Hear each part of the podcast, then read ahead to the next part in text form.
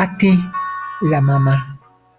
Te dedico un sentido poema a ti, a ti la mamá guerrera, la que no se rinde. Te dedico un verso por tu pasión de madre, por tu dedicación y por los bellos resultados que hay hasta hoy con tus dos hijas.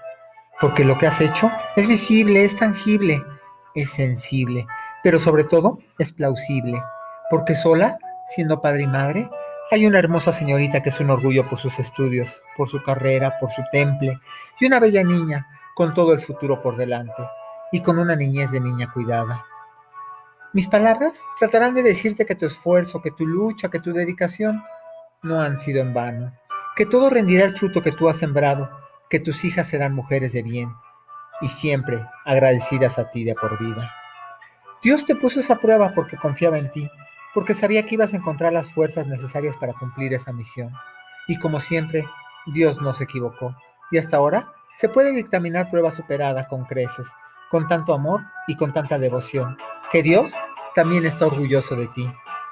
Y se sabe que fueron muchas lágrimas, mucho dolor, mucha desesperación lo que tuviste que pasar, pero no te importó.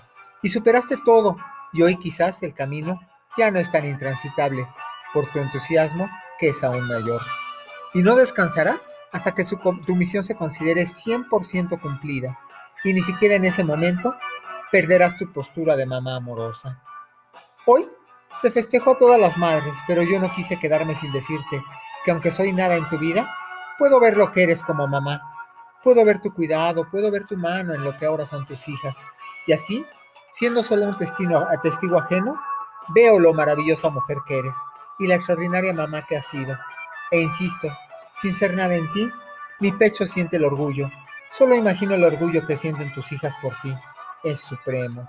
Y el orgullo de madre que debes sentir tú es insuperable. Mis palabras en esta ocasión sí son para ti como siempre, pero en esta ocasión es para ti la mamá, la que crió, la que se desveló, la que lloró, la que luchó, la que nunca se rindió. Siendo ajeno a tu familia, quizás no tendrían valor mis palabras, pero siendo una persona que te quiere, solo puedo reconocer que a ti te queda perfecto celebrarte este 10 de mayo, porque has sido una extraordinaria madre, porque te admiro y porque te quiero. Felicidades de corazón, feliz merecido Día de las Madres.